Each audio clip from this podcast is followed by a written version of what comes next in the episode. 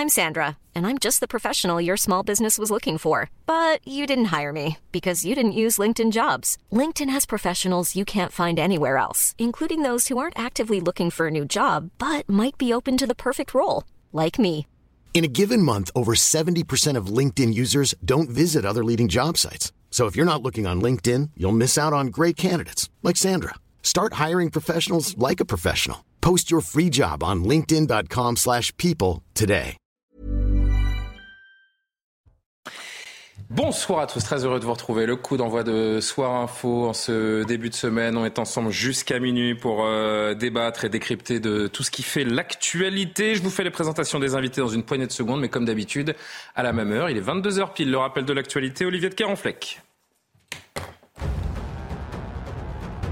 L'Ukraine accuse la Russie d'avoir bombardé le site d'une centrale nucléaire dans le sud du pays, avec une nouvelle fois les craintes de la communauté internationale d'un incident atomique d'ampleur.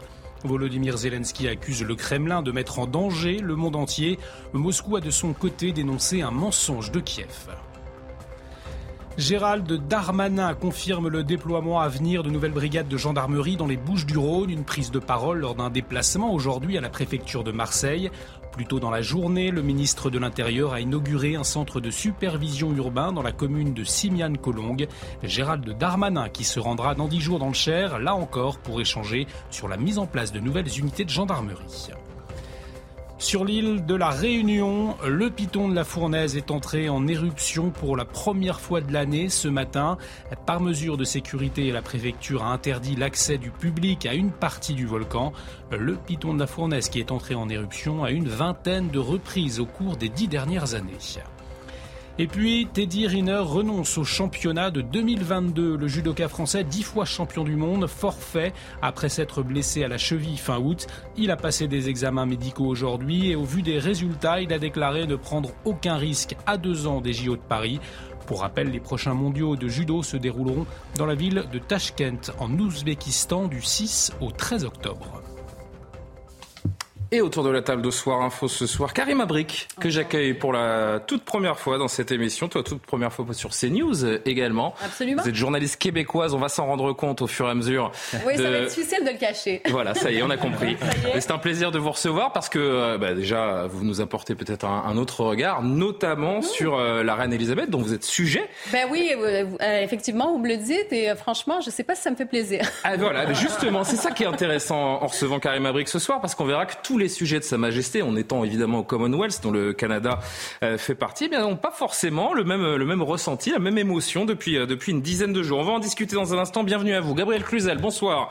Directrice de la rédaction de Boulevard Voltaire. Alexandre Devecchio, bonsoir, à vous, rédacteur en chef au Figaro. Johan Usaï, du service politique Bonsoir, de Julien. CNews qu'on ne présente plus. Et évidemment, Jean-Sébastien Ferjou, l'éternel retardataire, qui a des soucis de périphérique, nous dit-on. Eh bien, on verra, euh, on vérifie, on vérifiera ça avec lui dans un instant. On va débuter tout de même les discussions avec ce moment d'histoire que vous avez vécu notamment en direct sur CNews aujourd'hui avec les obsèques de la reine Elisabeth après euh, la messe en l'abbaye de Westminster ce matin en présence de chefs d'État, tête couronnée du monde entier. Une autre célébra- célébration avait lieu à Windsor, là où l'inhumation a eu lieu ce soir dans l'intimité familiale, un événement qui va marquer le siècle. On va en parler évidemment, on va revoir les images pendant quelques minutes, mais d'abord direction Windsor, où on vous retrouve pour l'une des dernières fois euh, dans cette séquence, Régine Delfour. Merci encore à toutes les équipes CNews qui nous ont fait vivre ça pendant 11 jours précisément.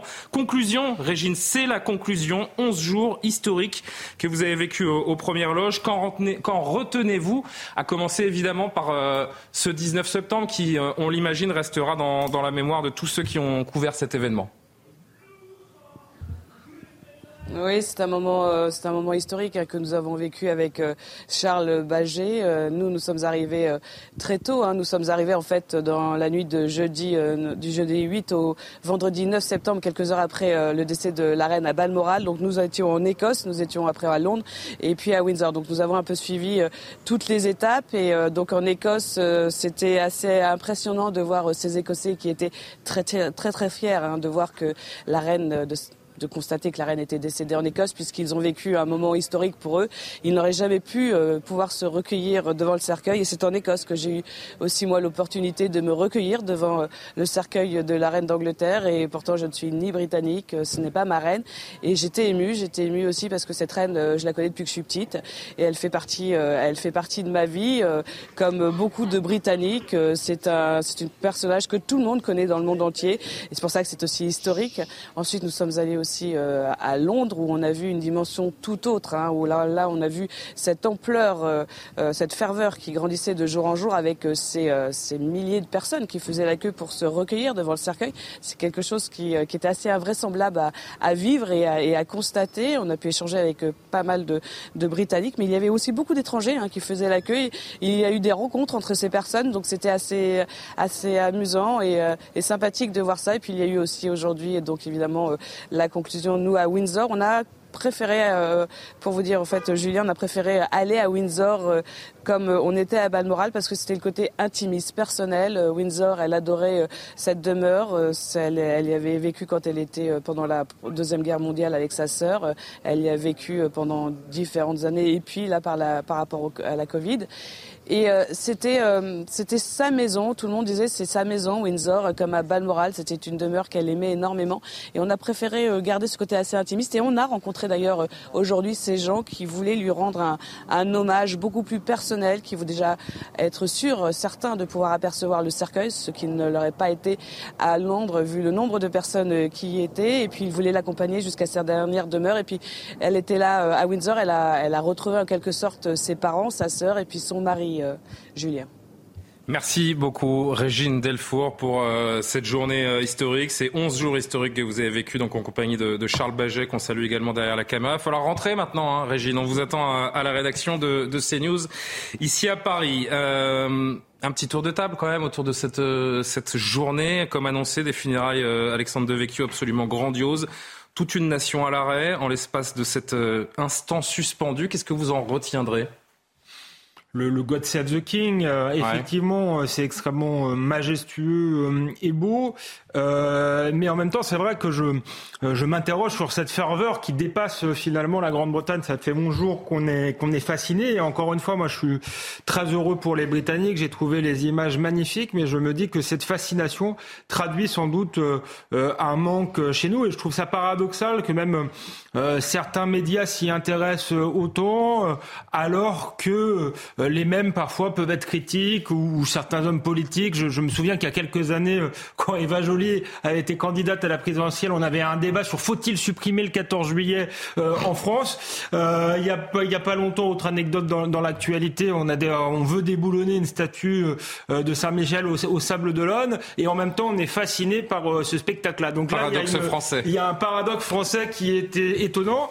deuxième paradoxe, je crois, qui est intéressant, c'est que la, Grande-Bretagne a fait le Brexit, mais euh, tout au long de la journée, j'ai quand même eu le sentiment euh, que l'Europe était là, était à Windsor, euh, était dans ces cérémonies-là. la preuve, finalement, le monde entier était là, Alexandre. Oui, il y avait le, monde entier, mais je crois que justement dans cette euh, cet attachement aux lieux symboliques, aux pierres, dans cette, euh, ces rites, euh, il y avait quelque chose de bien plus puissant que dans la bureaucratie européenne de Bruxelles. Je me, je me, suis dit, il nous manque vraiment, pour construire l'Europe, une, une, mythologie, c'est vraiment une Europe de, de, de, technocrates et de bureaucrates aseptisés, en fait, et on comprend pourquoi ça fonctionne pas quand on voit ces images. Gabriel, qu'est-ce que vous retiendrez de cette journée? Ah, moi, j'ai vraiment vibré. Hein. J'ai trouvé magnifique cette, cette journée. Mais j'étais. Non, peut-être pas quand même. Mais pendant ma pause déjeuner, j'ai regardé. J'ai été vraiment émerveillée. Euh, c'est tout ce que nous avons perdu. C'est Pour moi, c'est le chant du signe d'une civilisation, pour être tout à fait franche. Parce que euh, je crains qu'hélas, qu'elle emporte avec elle, euh, oui, qu'elle emporte avec elle euh, ce que nous étions. Euh, et, et, et, je constate que, bien écoutez, la, la, la, la tradition la transmission, la famille, euh, les codes, c'est magnifique. Vous voyez, les, les, nos communicants en France, ils, parlent toujours, ils disent toujours qu'il faut casser les codes. Ah ben là, ils n'ont pas cassé les codes. Hein. Ça, c'est le moins qu'on puisse dire. Les codes étaient là, c'était une tradition euh, euh, vivante. Vous savez, ce que, je crois que c'est Valérie qui disait la moderne. tradition, c'est pas de refaire les, les choses que l'on faisait avant, c'est de trouver l'esprit dans lesquels elles ont été faites pour en faire de nouvelles. Ben là, c'était ça. Même les, les morceaux de musique dont on nous disait ah ben c'est telle musicienne attachée à la reine, eh bien, c'était pas, c'était pas le rappeur du, de, de, de, de que l'on a pu avoir parfois dans des moments des volontés de gestes contemporains par, par, par, nos gouvernants. Il n'y avait pas de McFly et Carlito, hein, version anglaise, je ne sais pas si vous avez remarqué, mais, mais, mais tout, tout était, était très beau. Moi, j'ai vu ces petits-enfants. Euh, alors, c'est une famille, c'est vrai qu'on pourrait dire, euh, elle n'est pas parfaite. Hein, on, a, on, a, on, a parlé de leurs frasques, mais il faut voir comme la forme, la forme euh, précisément euh, euh, sacralise tout ça. Et, et, on a beaucoup conspué la forme ces, dernières années. Et, et je crois que c'est extrêmement important. Ces petits-enfants, ils sont le contraire de, nos enfants et j'en terminerai là, mais ça me frappe, c'est que euh, ils savent ce qu'ils vont devenir. Ils savent pourquoi ils ont été élevés, mais comme le prince Charles du reste, hein, ils ont été, enfin le roi Charles, pardon, Charles III, euh, ils ont été élevés dans, dans l'idée de, de, de, de, ce qu'ils feront ensuite. Or, nous sommes une époque où précisément nous refusons de projeter les enfants. C'est un crime de faire ça. Il n'y a plus de lignée de boulangers, de militaires, d'avocats. Aujourd'hui, on veut même pas leur donner un sexe, on veut même pas leur attribuer. On dit que c'est même ça, c'est violent. Alors vous imaginez. Et pourtant, quand on voit le résultat, moi, j'avoue que j'ai trouvé notamment la petite Charlotte extrêmement touchante l'impression qu'on va avoir un tout autre son de cloche du côté de Karima Abri, qui, je le rappelle, nous, rejoint, et journaliste euh, québécoise. Karima, je voudrais vraiment euh, savoir comment vous avez vécu cette séquence de, de 11 jours. Mais avant, pour nos téléspectateurs qui auraient manqué cette, euh, cette journée, avant de vous entendre, je voudrais qu'on revienne quand même sur les moments forts qui ont marqué cette journée d'obsèques, ce moment d'histoire et, et les moments les plus importants compilés donc par Yann Effelé sans commentaire.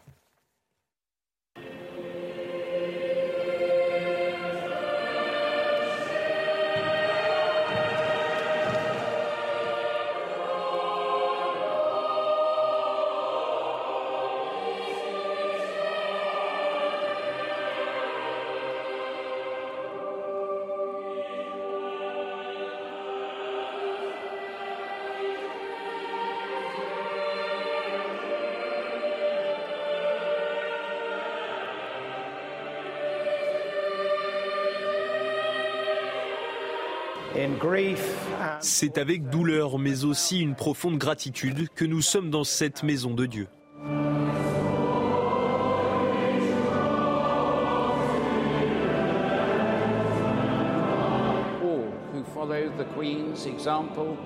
Tous ceux qui suivent l'exemple de la reine, sa confiance et sa foi en Dieu, peuvent dire avec elle, nous nous retrouverons. We will meet again.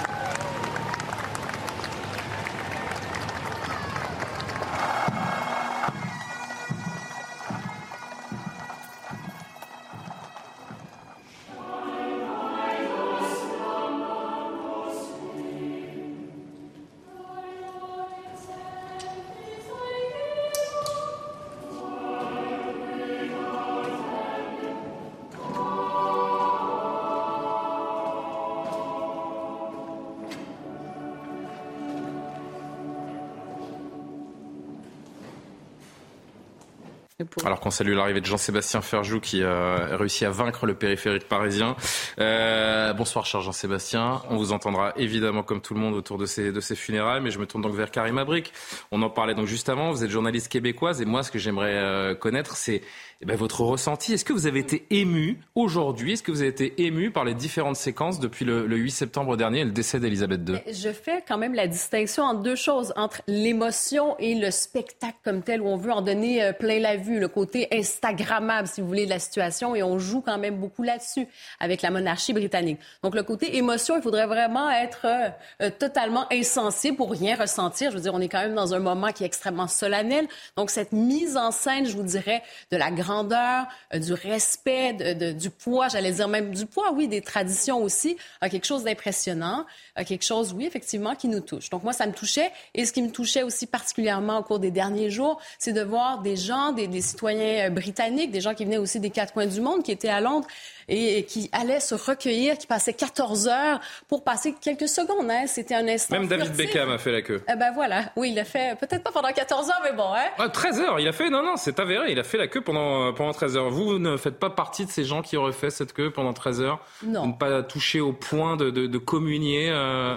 Non, je vais laisser ça à David Beckham. Et euh, donc ça, c'est parfait. Et au sujet britannique, qui aime être sujet britannique, je pense que de mon côté, bon, euh, je ne peux parler au nom de tous les Québécois. Pour moi, je n'aime pas être le sujet de qui que ce soit.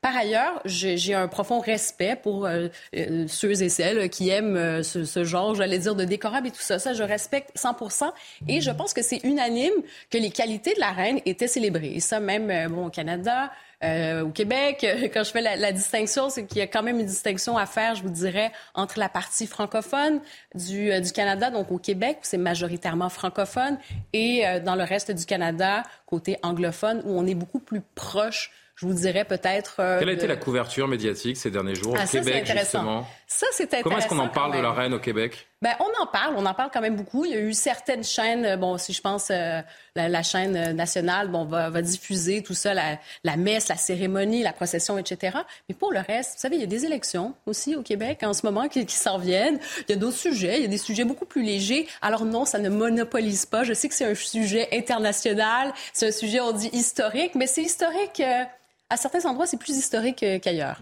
D'ailleurs, on veut nous faire croire, on veut nous faire croire, et moi je, je crie au complot.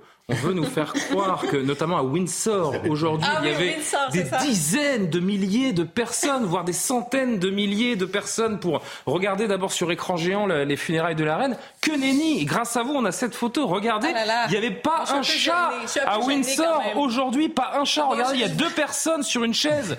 Évidemment, c'est une petite euh, plaisanterie puisque nous sommes à Windsor, en Ontario. Exactement. Une ville qui s'appelle Windsor en, Ontario et vous m'avez voulu me, me on n'a pas fait 14 heures pour la file, effectivement, pour la retransmission. Bon, évidemment, il y a un petit clin d'œil parce qu'il y a eu quand même des cérémonies officielles aujourd'hui dans la capitale à Ottawa. Il y avait quand même euh, ce côté solennel. Justin Trudeau, qui est venu aussi euh, pour euh, les funérailles, tout ça, qui a dit que la reine était une de ses personnes préférées au monde. Bon, donc il y avait quand même cet aspect-là. Mais vous le voyez, ça ne fait pas courir les foules partout. Et si je vous parle, par exemple, d'un sondage qui avait été réalisé au Québec par une firme qui s'appelle Léger, près de 75 des Québécois sont en faveur de l'abolition de la monarchie. Donc, ça vous donne une idée quand même. Et c'est aussi tout le rapport historique. Charles III a du travail, notamment au Québec, pour euh, convaincre ces sujets de, rester euh, dans ce régime. Exactement. Et peut-être aussi, est-ce qu'il sera aussi populaire que la reine? c'est autre chose. Et on n'est pas nécessairement sûr euh, de, cet aspect-là. Donc, il faut quand même le dire. Et aussi, j'allais dire, le lien historique avec la couronne britannique. Ben, c'est le lien aussi historique avec, je vous dirais que pour certains, le côté britannique, c'est aussi le symbole un peu d'oppression hein, par le passé, par le colonialisme. Donc, il y a aussi ce rapport-là. Et c'est peut-être pour ça qu'il n'y a peut-être pas autant d'enthousiasme euh, pour tout le monde. Finalement, les Français sont, euh, Jean-Sébastien Ferjou, à en croire Karim Abrik à côté de vous, peut-être plus enthousiastes à l'idée de, vivre ce moment, de communier euh, en parallèle du peuple britannique autour de, de la reine Elisabeth que nos voisins québécois. Enfin, nos voisins, nos cousins et amis eh ben, québécois. Ben, mais je suis sa voisine maintenant, ça va. Donc, euh, Désormais. Non, mais je crois qu'effectivement, on a un rapport différent, puisque la reine euh, Elisabeth n'était pas la reine euh, de France. Donc, non.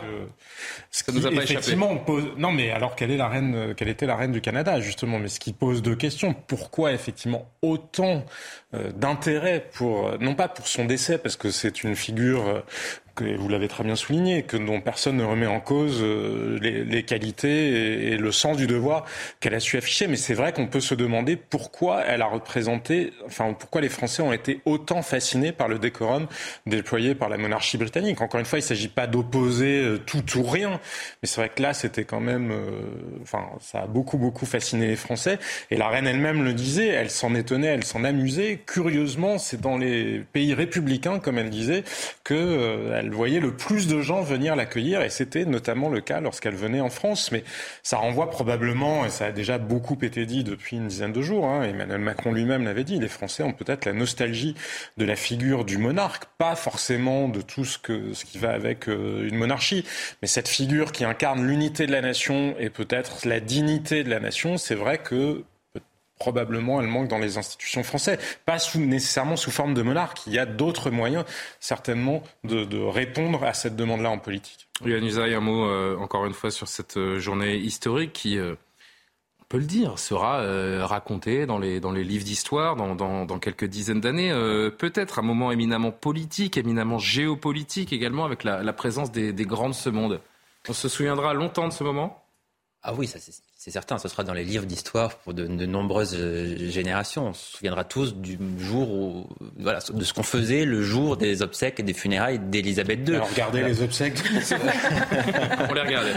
Sauf Karim Abrik peut-être qui. Euh... Ah quoi que j'ai passé à peu près 10 euh, heures toute la journée. parce que vous n'aviez pas le choix. Vous saviez que vous veniez dans l'émission. Ben, j'avais pas le choix exactement. Mais si vous aviez eu le choix, vous l'auriez regardé quand même. Mais oui, oui, mais oui, peut-être pas pendant. 12 heures euh, d'affilée. Ouais, c'est ça, peut-être pas 12 heures, mais j'aurais regardé quand même. Johan, pardon. Mais après, moi je trouve ça rassurant. Gabriel en parlait tout à l'heure, mais il y a un côté rassurant de voir qu'il y a quand même des choses qui sont immuables, si vous voulez. Dans un monde où les choses changent quand même extrêmement vite, où tout va très très vite, de voir qu'il y a des choses qui ne changent pas, les traditions, effectivement. alors, il, y a le, il y a le côté, il y a le fast, il y a tout cela. Mais moi, je trouve ça vraiment, encore une fois, vraiment très rassurant.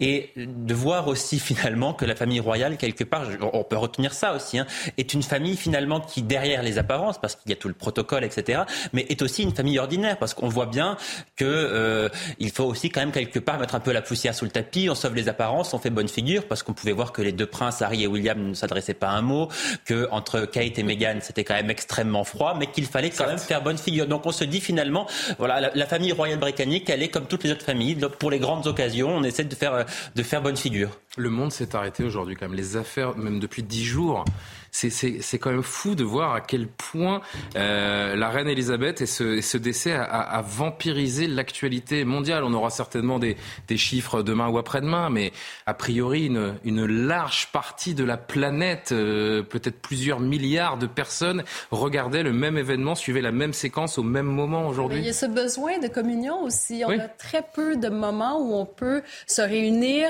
euh, et être vraiment autour de quelque chose qui nous dépasse. Donc, euh, les funérailles de, de la reine en fait, l'intérêt de la monarchie, il est là. S'il faut encore chercher un intérêt à une monarchie, quelle qu'elle soit, d'ailleurs, mais principalement celle-ci, qui est peut-être la plus mythique, euh, c'est ça, c'est permettre aux gens de se, réunir autour d'une même personne, d'un même personnage. Peut-être précisément, euh, faut-il euh, en tirer les leçons et, et, dans un pays qui est très fracturé, l'Angleterre, le Royaume-Uni est également fracturé pour les mêmes raisons que nous du reste, mais là, il a trouvé une occasion de, de, de communion. Il a autour de sa reine et de la monarchie une occasion de communion. Nous, nous ne l'avons plus. Et, euh, et peut-être que nous devons euh, réfléchir, parce que, vous le disiez, il y a, y a, y a, y a d'autres euh, façons. nous, on a mieux, on a Jupiter, on a un dieu. c'est pas tout à fait pareil. Ce qui m'a frappé aussi, c'est le caractère spirituel. Enfin, voir une, la première ministre lire l'évangile. Je suis le chemin, la, la légende de la, photo du monde, c'était elle lit un discours. Oui, ah oui Ah, j'ai pas vu. Manifestement, ils ne savent pas reconnaître Non, mais d'accord, mais nous, nous sommes en anglais. dans un pays où, où, euh, euh, on, il est malséant d'aller euh, d'aller simplement se signer. Je crois que il y avait eu un débat là-dessus. il me semble bien qu'Emmanuel Macron ne, se signait pas quand il rentrait dans une église. Emmanuel Macron n'est pas le chef de l'Église française, ce qui est, évidemment le cas d'Elisabeth. du Premier ministre. Oui, mais ah, Premier ministre. Voilà. Et, et, et c'est vrai que la reine était, euh, était éminemment croyante et, et, et, la monarchie est fondée sur le sacré et de ce fait, c'est ça, ça, ça, se diffuse quand même dans, dans, dans, tout le pays et ça, et ça c'est, c'est évident et nous avec notre laïcité extrêmement crispée en France, un dernier mot avant de faire une pause. Il faut, dire que toutes les, les, les monarchies n'ont pas résisté comme ça. Enfin, je suis, enfin la monarchie d'Espagne par exemple, il y aura sans doute pas ce face-là euh, à, à, la mort du roi. Euh, donc ça tenait peut-être aussi à la personnalité de, de, de de la reine. la longévité de la reine. Et ça prouve peut-être aussi qu'au-delà de la monarchie, euh, la Grande-Bretagne est une grande nation. Et j'en reviens au Brexit. Euh, dans un contexte de pensée unique, euh, où on expliquait aux Britanniques quasiment qu'ils allaient disparaître de la carte du monde euh, s'ils reprenaient leur destin en main, euh, eh bien ils n'ont rien cédé et ils ont décidé de prendre leur destin en main. Trop naïf et, la démocratie britannique. C'est pas parce qu'on voit ces funérailles absolument grandioses, cette séquence qui est historique, que, les, que, la crise en Angleterre ne couvre pas, que les gens ne sont pas dans la rue. La crise existe. Elle est pire que chez nous, la crise existe, mais, mais elle n'effraie pas suffisamment le, le, le, peuple britannique pour qu'on en reste au statu quo. Moi, je pense que le, le Brexit était une manière de, de dire non euh, euh, à, leurs élites. Et en même temps, on a vu que les élites ont respecté leurs décisions, ce qui n'est pas toujours le cas euh, en France. Donc ça montre peut-être une nation qui a plus de ressorts aujourd'hui que la nôtre, et ça me fait mal de le dire. On, marque une pause, Jean-Sébastien. On, reprend juste derrière. Karima, vous restez avec nous parce que on continue d'évoquer la reine. On va parler également de votre Premier ministre. Ah bah oui, il attire l'attention de temps en temps. Il attire l'attention. Ça me fait penser à quelqu'un. la pause et Soir Info revient tout de suite.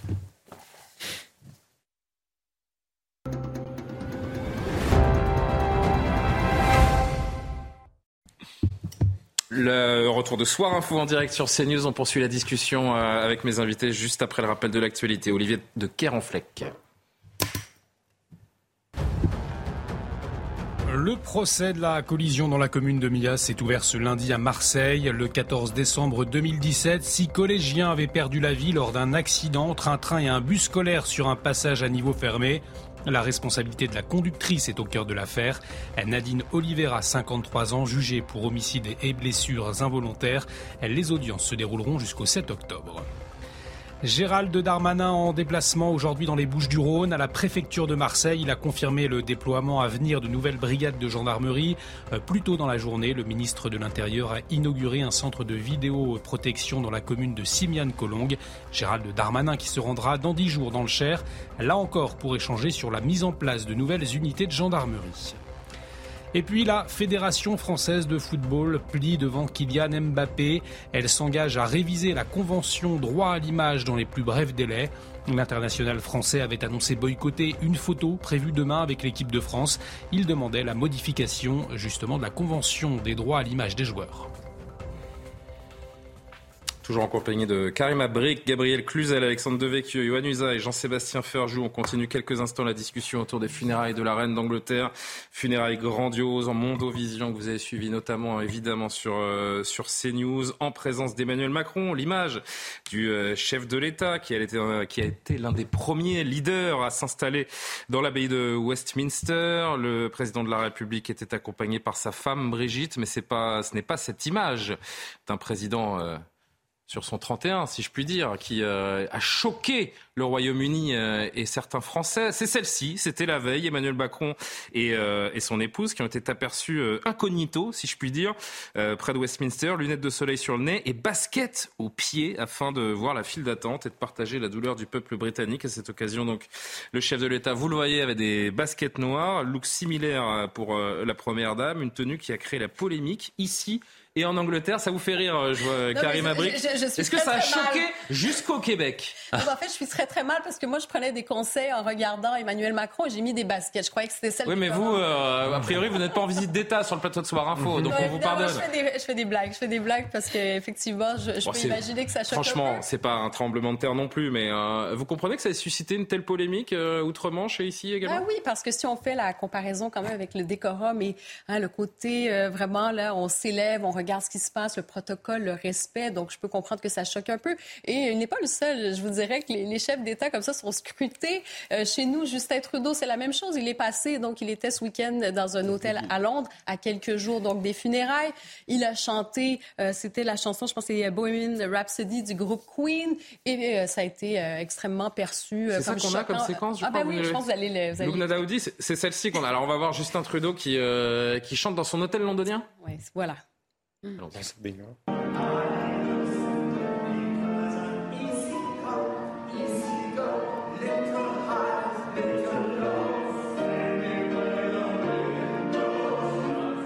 Est-ce que je peux vous dire, est-ce que ça vous choque?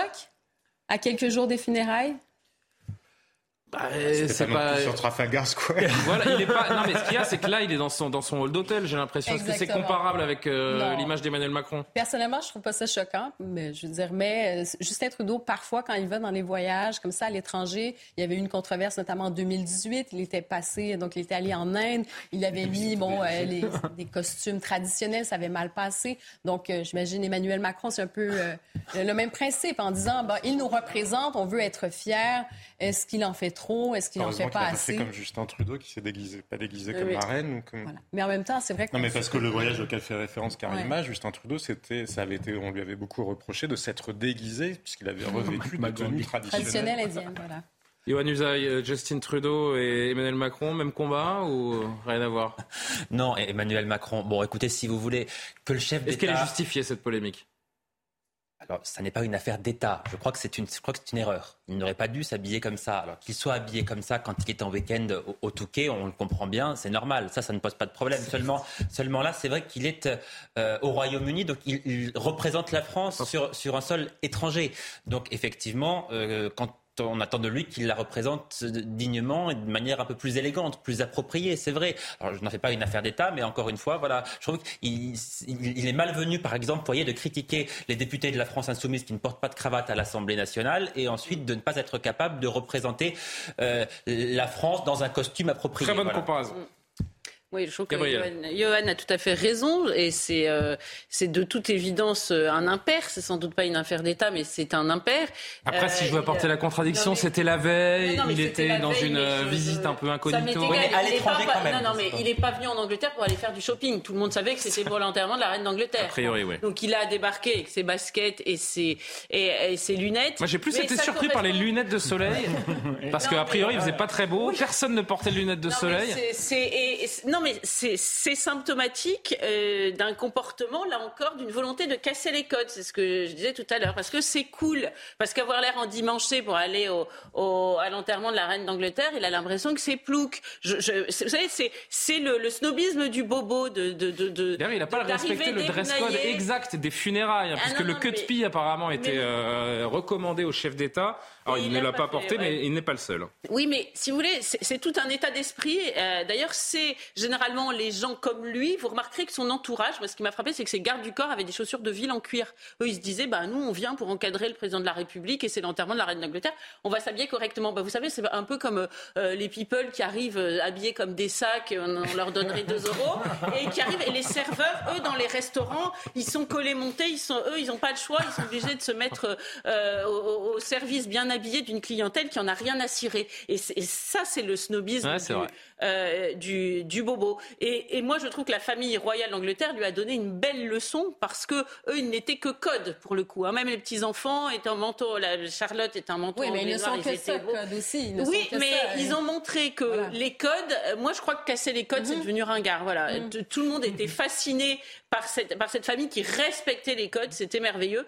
Et, et, je crois. Mais il n'a pas cassé les codes pendant la cérémonie. quand même. non, c'est pas, compris. Non, mais c'est vrai que c'est une visite d'État et qu'on a, on attend peut-être de lui qu'il soit euh, irréprochable du début à la fin. Il ira faire du shopping à Londres. De fait, il pourra euh, y aller en basket, ça n'embêtera personne. Le sens de la formule selon Gabriel Cluzel. Euh, un dernier mot là-dessus Gabriel a presque tout dit. Non, moi, en voyant les images, je me suis dit, on a un étrange mélange chez Emmanuel Macron entre Valéry Giscard d'Estaing et, Nicolas Sarkozy, quoi, dont on se souvient des, des Oui, c'est vrai.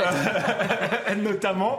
Mais ça montre euh, l'incompréhension des, hein. Des, derniers présidents de la on peut revoir la photo? Oui, sur la, sur la fonction présidentielle, moi je pense Pourtant, Emmanuel Macron l'avait théorisé, il avait dit la France a besoin d'un roi, de verticalité. on avait pensé au début de son mandat que justement, il allait être meilleur que ses prédécesseurs dans l'incarnation, et en fait non, il est incapable d'habiter la fonction. Et si on a peut-être autant la nostalgie de la monarchie en ce moment, c'est que normalement, en réalité, le, le président de la République est un monarque républicain. C'est comme ça que De Gaulle l'avait euh, pensé.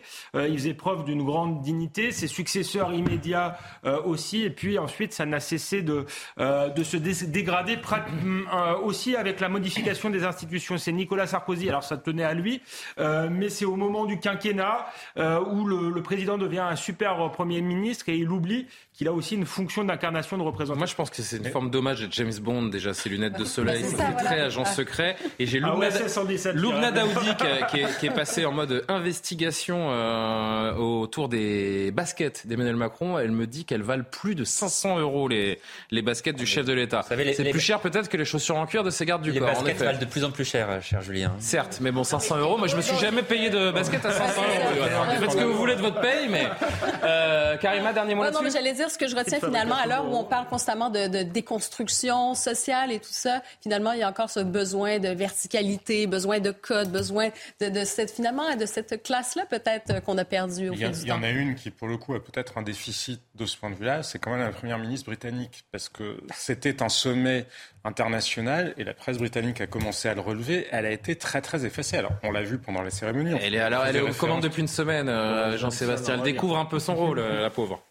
Oui, non elle découvre son rôle. Elle est quand même la première ministre du Royaume-Uni et il y avait quand même la quasi-totalité des chefs d'État et de gouvernement de la planète qui étaient représentés. Il y a eu la réception à Buckingham hier. On avait l'impression que c'était le roi Charles, pour le coup, qui était le chef de l'État, enfin opérationnel de l'État britannique. et c'est vrai que c'était le, quart d'heure. C'était son moment. Oui.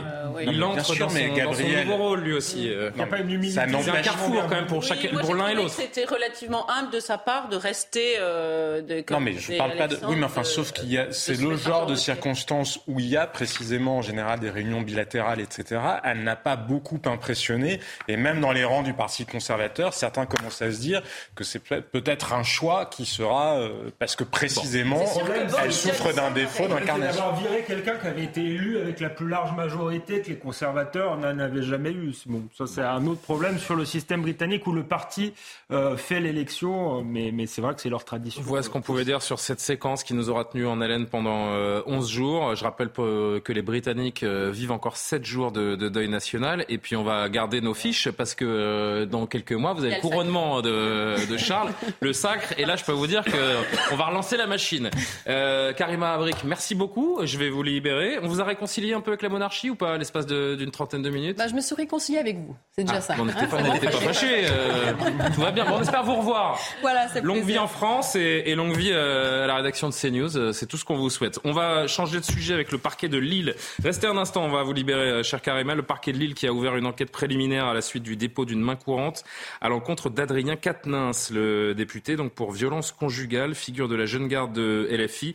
Il a annoncé hier qu'il se mettait en retraite ses fonctions de coordinateur du mouvement, reconnaissant des violences envers son épouse. Les détails et les explications de Geoffrey Lefebvre et on en discute quelques minutes.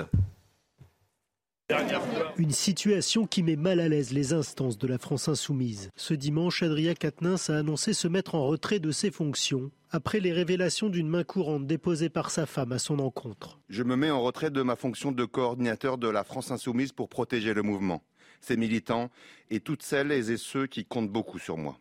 Jean-Luc Mélenchon a réagi à cette annonce. Dans un tweet, le leader de la France insoumise pointe la malveillance policière et salue la dignité et le courage d'Adrien Quatennens, à qui il réitère sa confiance et son affection. Trois heures plus tard, le chef de file de LFI retweet.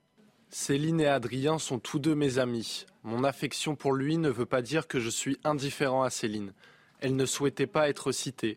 Mais je le dis, une gifle est inacceptable dans tous les cas. Adrien l'assume, c'est bien.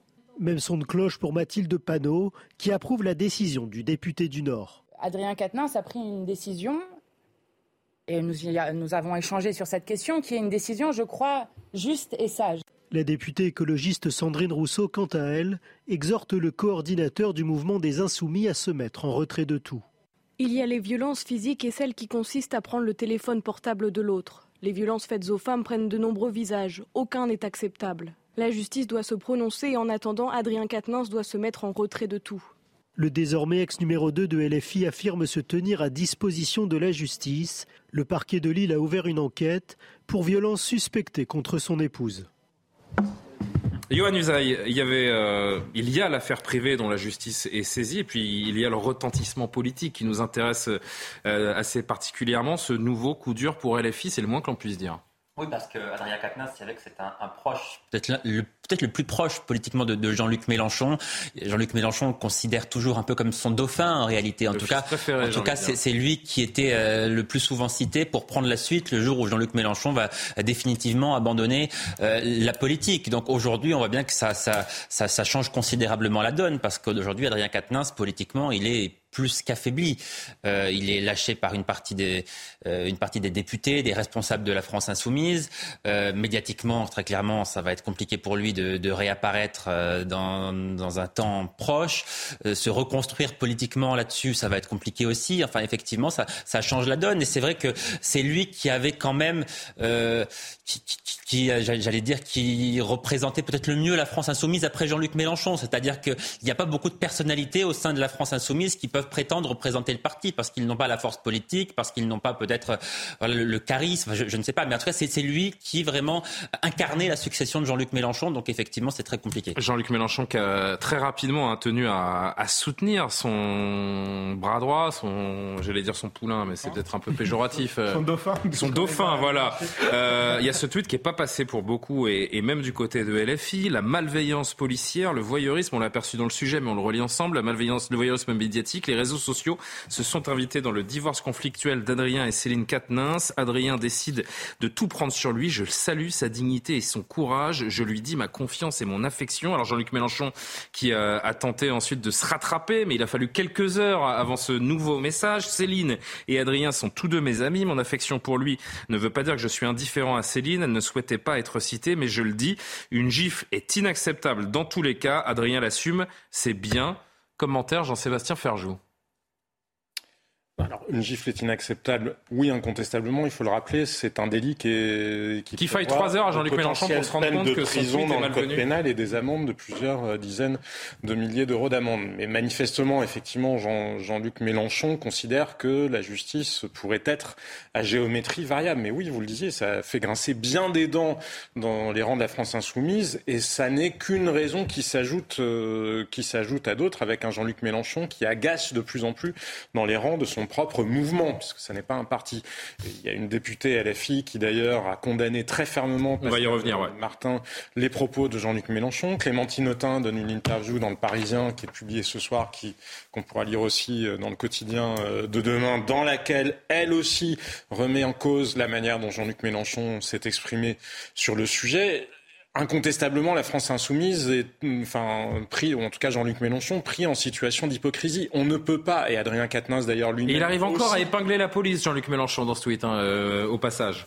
Ce qui est quand même. Euh, parce qu'il sous-entend que la police a voulu se venger en laissant fuiter euh, le contenu euh, de, de, la main courante. Mais ça n'empêche pas qu'il y a effectivement une incohérence à poser comme le parti qui est celui de toutes les violences, enfin de la lutte contre toutes les violences sexistes, sexuelles faites aux femmes, et ensuite avoir l'air de fermer les yeux parfois sur les agissements d'Éric Coquerel, parfois sur, euh, sur ceux d'Adrien Quatennens, ou l'air de considérer que finalement, ça n'est pas si grave que ça. Mais il y a deux sujets en un. Il y a la réalité de la situation d'Adrien Quatennens. Le parquet a ouvert une enquête, donc euh, il appartient à la justice de faire la lumière, et puis c'est une affaire privée. Exactement. Mais sur l'aspect communication, c'est de toute façon pas défendable. Et le même problème va se poser pour euh, chez Europe Écologie Les Verts, puisque je ne sais pas si vous avez vu Sandrine Rousseau. Alors on a pris ça ce soir, oui, rappelez-nous. Parlant de Julien Bayou, puisque euh, Julien Bayou a lui-même été mis en cause, semble-t-il, par une, une de ses ex-compagnes. Sandrine Rousseau semble d'ailleurs suggérer dans l'interview qu'elle a donnée ce soir que ça serait plusieurs des anciennes compagnes euh, de Julien Bayou. Et c'est vrai qu'on se dit quand même, enfin, ça fait beaucoup de coïncidences dans des partis qui revendent. Je vous propose qu'on reste sur cette affaire Adrien Quatennens qui, elle, euh, relativement similaire pour laquelle une enquête est ouverte. Oui, en l'occurrence, pour Julien Bayou, pour l'instant, ce ne sont que les déclarations de Sandrine Rousseau. Et bon, on va pas, on va pas forcément euh, médiatiser dès ces premiers instants avant d'avoir une officialisation. Non, mais il y avait déjà, il y avait déjà eu, un, ça a déjà oui, mais la justice n'est pas saisi de, de, cette affaire et Julien Bayou n'a pas communiqué. Ce qu'on constate, même si on y reviendra forcément, hein, on peut l'imaginer dans, les jours qui viennent, c'est qu'autour d'Adrien Quatennens se cristallise peut-être pour la première fois de vraies divisions au sein de, la France insoumise. Écoutez, on va revenir sur euh, Pascal Martin, en effet, que vous citiez, Jean-Sébastien Ferjou, qui a fait un, large communiqué euh, contre les paroles de, Jean-Luc Mélenchon. Mais euh, ce matin, encore, Manon Aubry, qui revient sur les tweets de Jean-Luc Mélenchon, ce ne sont pas mes mots, dit-elle. Je vous dis que ce ne sont pas mes mots et que pour moi, euh, l'urgence était d'abord à une réaction euh, politique euh, qui, de facto, actait le fait qu'Adrien Quatennens se mettait en retrait, qu'il ne pouvait plus porter la parole politique du mouvement. C'est pour ça que nous avons écrit ce communiqué que vous avez vu, qui est la parole de la France insoumise. Et pour euh, citer également Pascal Martin, euh, qui disait tout à l'heure, euh, hier plutôt plusieurs élus et cadres NUP ont notamment, et notamment Jean-Luc Mélenchon, pardon, ont salué la décision d'Adrien Quatennens de se mettre en retrait de sa fonction de coordinateur de LFI, mais ont aussi loué ses qualités de courage, sincérité, dignité, abnégation. Je ne peux pas rester silencieuse devant ces réactions. Elles sont insuffisante et inacceptable à plus d'un titre. Certains de ces tweets révèlent aussi une minimisation des faits qui ont été commis et une méconnaissance de la réalité des violences conjugales. Donc elle s'insurge contre ce que se dit euh, Jean-Luc Mélenchon, alors que l'autre versant de LFI, euh, qui va, elle, dans le sens de Jean-Luc Mélenchon, euh, vous avez notamment Sophia Chirikou, il y a le couple d'amis qu'on aime et qu'on déteste voir se déchirer, il y a le dirigeant politique Adrien Quatennens qu'on admire pour son honnêteté et son abnégation. Laissez-les tranquilles maintenant. Et ce dernier tweet de Daniel Obono, Adrien n'est selon moi ni un salaud ni un héros. Les violences conjugales sont une réalité systémique d'une terrible banalité à laquelle nous devons devons euh, pas plus nous habituer. Notre responsabilité collective est de décupler tous les moyens pour les prévenir et les réparer. Il y a un vent contraire qui est en train de naître au sein même du parti de Jean-Luc Mélenchon. Quelle analyse en faites-vous, Alexandre Devecchio C'est pas tellement surprenant parce qu'en réalité, la France insoumise est une auberge espagnole et Jean-Luc Mélenchon vient d'une deuxième gauche euh, finalement plutôt classique, euh, républicaine, pas tellement intéressé par les questions sociétales, et il s'est un peu laissé entraîner là-dedans par une base euh, gauchiste beaucoup plus euh, radicale. Et aujourd'hui, les contradictions euh, affleurent. Mais je trouve que c'est une affaire euh, très intéressante, très compliquée, euh, de s'exprimer là-dessus parce que c'est radio. sont Alexis Corbière, Manuel Bompard. Oui, oui, mais c'est radioactif de s'exprimer là-dessus. Euh, mais, mais, tout de même, c'est intéressant. Pour l'instant, euh, Adrien Quatennens, euh, on sait qu'il a commis une gifle, on sait qu'il y a une main courante, mais on n'en sait pas beaucoup plus que ça. Et il est quand même euh, en pâture. Alors d'un côté, ça me fait sourire parce qu'effectivement, c'est les arroseurs arrosés. C'est un parti qui a beaucoup fait la morale et, les guillotineurs finissent toujours guillotinés. Euh, mais moi, j'ai du mal euh, euh, et on a en mémoire l'affaire Coquerel, l'affaire Bouaf, c'est évidemment qui a secoué déjà en interne le parti. déjà secoué en, interne, mais j'ai presque du mal à, m'en réjouir. Alors Adrien Quatennens n'est pas une victime, mais je pense pas que c'est comme ça qu'on rend la justice sur ces questions-là, et même la justice aux femmes. Il y a des femmes violées, c'est une chose. Il y a des femmes euh, aujourd'hui, ce qui, ce qui il y a un problème parce que tout se voue. Euh, effectivement, mettre une gifle, peut-être que c'est condamné par la loi, mais on parle de, de violence conjugale, de femmes battues. Alors ce sera peut-être le cas et dans ce cas-là, il faudra condamner sévèrement Katnas. Mais si c'est pas le cas, c'est presque une insulte aux femmes réellement battues. Donc moi, je, je pense que le problème, c'est cette ligne. Pardon, Alexandre, je suis pas sûr de comprendre euh, parce que dans mon esprit, euh, quelle que soit la raison, une gifle donnée à une femme, c'est inadmissible. Et il n'y a pas de discussion. pour moi, c'est un point final et, on s'arrête là. Peut-être que je, vous ai mal compris. Alors, euh, la, la, gifle, c'est quelque chose, mais une, une, femme battue de manière récurrente, c'est autre chose. Et il faut faire la distinction dans la vie c'est pas les mêmes qualifications euh, euh, pénales. Et, euh, une femme qui, si, je vous dis une femme qui gifle un homme sans conséquences graves une fois, je pense pas que vous allez réagir de la même façon. D'ailleurs, c'est normal parce qu'a priori, alors j'ai peur de me... la même force. Elle a pas la même voilà. force. C'est ce que j'allais dire. Effectivement, mais je pense qu'il faut quand même raison garder, attendre que la justice fasse la lumière sur cette affaire et s'il faut le condamner sévèrement, le condamner sévèrement. Et moi, je pense que le problème, c'est la ligne politique de LFI, mais aussi la ligne politique de certains merdiens, de certaines euh, féministes depuis MeToo, qui confond euh, le juste combat des violences faites aux femmes et euh, la justice sauvage. Et je pense que c'est un problème et qu'il faudrait un ornamento là-dessus malheureusement pour Katnas, il se trouve pris dans ses propres contradictions en, ayant soutenu euh, une réalité, à mon avis, mortifère pour la justice. Il se trouve euh, lui-même, euh, ça lui revient en Et il faisait partie de ces députés qui sont dans la, figure. Qui sont particulièrement montés au créneau contre les violences conjugales. Y compris en parlant d'une gifle, en disant, il avait dit à l'Assemblée nationale, qu'une gifle était souvent le premier pas. Non, mais le sujet, c'est l'hypocrisie. C'est l'hypocrisie, on est d'accord là-dessus, mais ça ne veut pas dire qu'il faut, dans ce genre d'affaires, euh, tout de suite jeter les gens en pâture avant de savoir euh, ce qui s'est passé. Alors justement, comme on ne sait, moi ce que je vous propose, c'est comme comme ni vous ni moi ne, ne, ne, savons exactement ce qui s'est passé euh, au sein de ce couple, on va rester sur un postulat de départ que tout geste violent envers sa compagne est répréhensible et inadmissible. En revanche, ce que l'on sait factuellement, c'est que là, il y a deux lignes à LFI qui sont en train de, de se déchirer, et c'est ça qui nous intéresse. On va essayer de laisser faire l'enquête et de d'analyser avec les éléments qu'on aura au fur et à mesure du, temps. Ce qui m'intéresse ce soir, c'est la statue de Jean-Luc Mélenchon. Est-elle en passe d'être déboulonnée, euh, Gabriel Cluzel?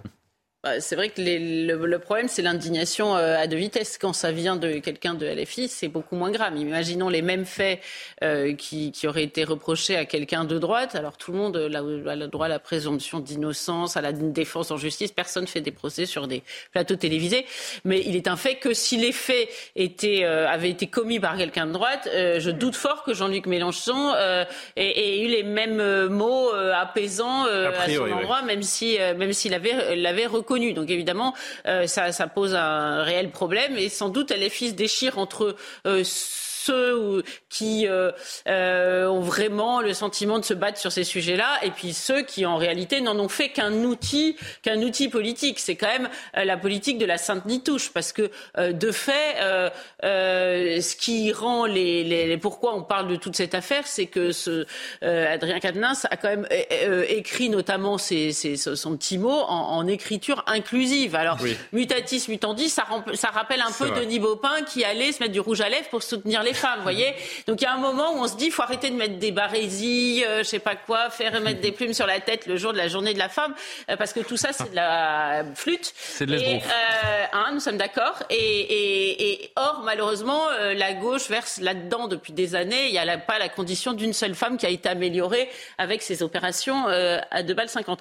Donc c'est vrai que cela choque parce qu'il y a une hypocrisie extrêmement forte. LFI affaibli aujourd'hui Jean-Luc Mélenchon, bah, personnellement affaibli Là, à, l'évidence, la crédibilité de la France insoumise sur ces sujets-là, oui, à, mon sens, hein, durablement euh, euh, mise à mal. Parce que regardez le tweet, le premier tweet de Jean-Luc Mélenchon. À aucun moment. Là, on est dans une situation potentiellement explosive. D'abord par ces divisions euh, autour de Jean-Luc Mélenchon et également par le fait que il est, euh, Adrien Quatennens, un potentiel successeur en 2027 de Jean-Luc Mélenchon. il y a vraiment une situation qui sent la poudre. C'est la première réaction de Jean-Luc Mélenchon qui pose problème. C'est qu'il n'y a aucun mot pour la victime. Il dit tout de suite, je, je soutiens l'agresseur en quelque sorte, puisqu'on Adrien Quatennens a reconnu avoir donné cette gifle. Hein. Il l'a reconnu dans un communiqué. c'est quelque chose qui est certain. Et il dit tout de suite, malgré cela, il l'a giflé, d'accord, mais je le soutiens, je sais que c'est un bon garçon, etc. Sans avoir aucun mot pour la victime. Et à côté de cela, vous avez la réaction officielle, le communiqué du parti, du mouvement de la France insoumise, qui arrive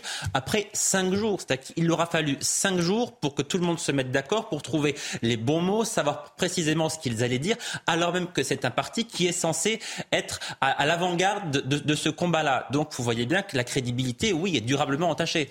Dernier mot oui, et la, semaine ne va pas être facile puisque les hasards du calendrier font que la France insoumise a commandé à Caroline de Haas et à son association un séminaire de formation aux violences, enfin sur les violences justement faites aux femmes, et que ça doit avoir lieu cette semaine à l'Assemblée nationale avec les élus de la France insoumise, comme auprès de leurs collaborateurs. Adrien Quatennens, en quelques secondes. C'est une décision que lui-même et la France insoumise euh, seront amenés euh, à prendre. En l'état, il n'est pas condamné, même si évidemment, encore une fois, une gifle n'est pas quelque chose. Est toujours mais n'est pas quelque chose d'anodin. Mais juste, moi, je voudrais dire un mot. Ce que je trouve choquant, effectivement, dans, dans la hiérarchie des choses, ça n'est pas qu'une gifle ça n'est pas grave. C'est simplement qu'on construit un discours comme si c'était uniquement le patriarcat qui générait des violences conjugales. Il y a des violences conjugales et celles qui sont exercées par les hommes sont malheureusement plus graves dans un certain nombre de cas parce qu'il y a la force physique et ça se finit, on le sait, par la mort d'un certain nombre de femmes. Mais il y a une violence qui est plus large. Les violences conjugales, toutes les études de sociologie le montrent, peuvent être dans les deux sens. Et surtout, il y a des violences psychologiques dans les deux sens aussi. On ne peut rien comprendre à la violence quand on porte un regard uniquement idéologique. Et je pense que ce qui fragilise le plus la France insoumise, in fine, justement, par rapport aux causes qu'elle entend soutenir, c'est de ne pas traiter la réalité, mais de traiter uniquement bah, cette espèce d'étalage de vertu qu'elle entend faire en disant regardez comme nous l'avons plus blanc. Et on reviendra sur, euh, sur les développements prochains de, de cette affaire. Euh, Rififi à LFI, Rififi aussi de la majorité euh, également. On y reviendra dans un instant. Emmanuel Macron peut-il passer en force sur les retraites? Non, dit euh, François Bayrou. On y revient après la pub. À tout de suite. 23h pile, le rappel de l'actualité avant le retour des discussions de Soir Info. L'Ukraine accuse la Russie d'avoir bombardé le site d'une centrale nucléaire dans le sud du pays, avec une nouvelle fois les craintes de la communauté internationale d'un incident atomique d'ampleur. Volodymyr Zelensky accuse le Kremlin de mettre en danger le monde entier. Moscou a de son côté dénoncé un mensonge de Kiev. Gérald Darmanin en déplacement aujourd'hui dans les Bouches-du-Rhône à la préfecture de Marseille. Il a confirmé le déploiement à venir de nouvelles brigades de gendarmerie. Plus tôt dans la journée, le ministre de l'Intérieur a inauguré un centre de vidéoprotection dans la commune de Simiane-Colongue. Gérald Darmanin a par ailleurs annoncé se rendre dans dix jours dans le Cher, là encore pour échanger sur la mise en place de nouvelles unités de gendarmerie. Teddy Riner renonce au championnat de 2022. Le judoka français, dix fois champion du monde, forfait après s'être blessé à la cheville fin août. Il a passé des examens médicaux aujourd'hui. Au vu du résultat, il a déclaré ne prendre aucun risque à deux ans des JO de Paris. Pour rappel, les prochains mondiaux de judo se dérouleront en Ouzbékistan du 6 au 13 octobre. Et puis au Japon, au moins un mort et des dizaines de blessés après le passage d'un puissant typhon. La tempête Nanmadol a balayé aujourd'hui la côte ouest du pays et ce lundi, près de 240 000 foyers étaient encore privés d'électricité. Les autorités ont maintenu les avis d'évacuation pour des millions de personnes face au risque d'inondation et de glissement de terrain. Ah, nous sommes en retour euh, de plateau avec Gabriel Cluzel, Alexandre Devecchio, Johan Usa et Jean-Sébastien Ferjou-Essi. Et si le président de la République décidait dès l'automne, via le projet de loi de financement de la sécurité sociale, de réformer les retraites par le biais d'un simple amendement gouvernemental. Promesse controversée d'Emmanuel Macron lors de sa campagne. La réforme des retraites revient donc au cœur des débats dans l'entourage du chef de l'État. Certains plaident pour prendre le temps de la concertation. C'est notamment le cas de François Bayrou, opposé à tout passage en force. Écoutez-le, c'était hier dans le grand rendez-vous sur CNews. Ce qui me semble nécessaire de voir c'est qu'il existe en France un grand courant réformiste, social réformiste, qui est prêt à avancer sans renier du tout ses positions. Et il n'y a aucune raison que qui que ce soit renie ses positions, mais qui est prêt à avancer pour que le pays, lucidement, soit capable de s'organiser comme les temps l'exigent.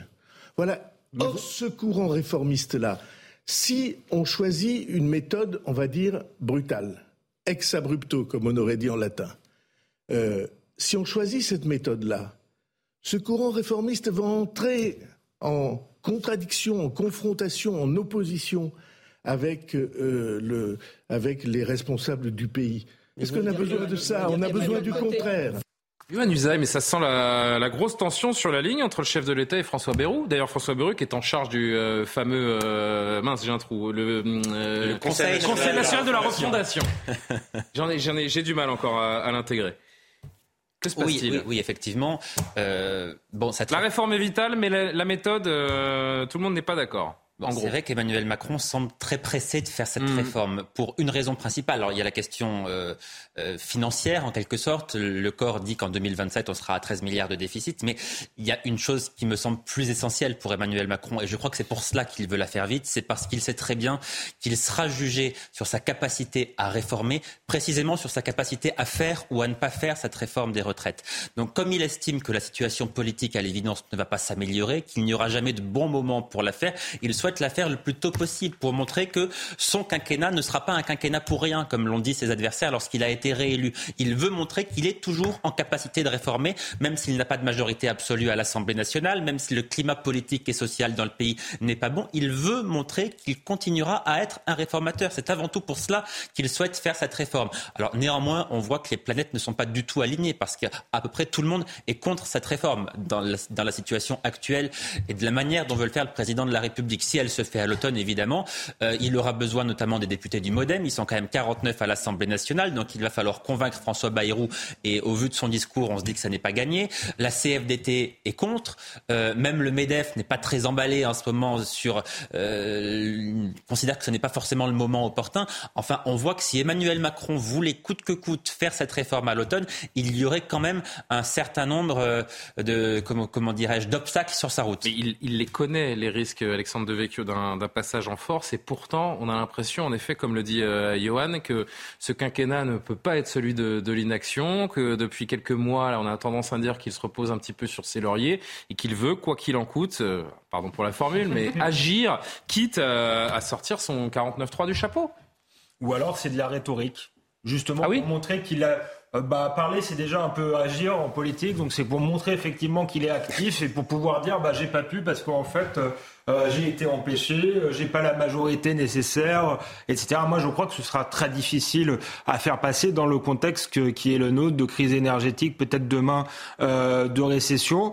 Et je crois que François Bayrou a raison. Nous avons besoin d'un débat et surtout nous avons besoin de donner du sens à cette réforme. On pourrait même s'interroger sur le mot réforme. Moi, j'appartiens à une génération où j'en ai soupé du mot réforme. Alors, on avait l'impression avant que les réformes c'était quelque chose de positif. Aujourd'hui, enfin, de, depuis quelques décennies les réformes, ça consiste euh, à rajouter à chaque quinquennat deux ans, deux années de travail en plus. Je suis pas nécessairement contre dans la mesure où euh, on vit plus longtemps, mais je crois pas que ça répond euh, à, tous les enjeux et tous les défis que, auxquels on a à faire face, notamment au, défi du, travail. En France, il y a déjà énormément de, gens qui travaillent pas. Il y a aussi des gens qui se font virer à, à, 50 ans. Donc, pour que les Français comprennent, il faut nous expliquer pourquoi et pas simplement nous dire voilà, c'est nécessaire, tout le monde est d'accord, le cercle de la raison est d'accord, circuler, il euh, n'y a rien à voir. Alors je pense que si les Français ils sont autant euh, opposés, c'est qu'ils ne comprennent pas et ils ne voient pas en quoi ça va changer leur destin de manière euh, collective. Il est capable de passer en force ou c'est du bluff, Jean-Sébastien et Gabriel?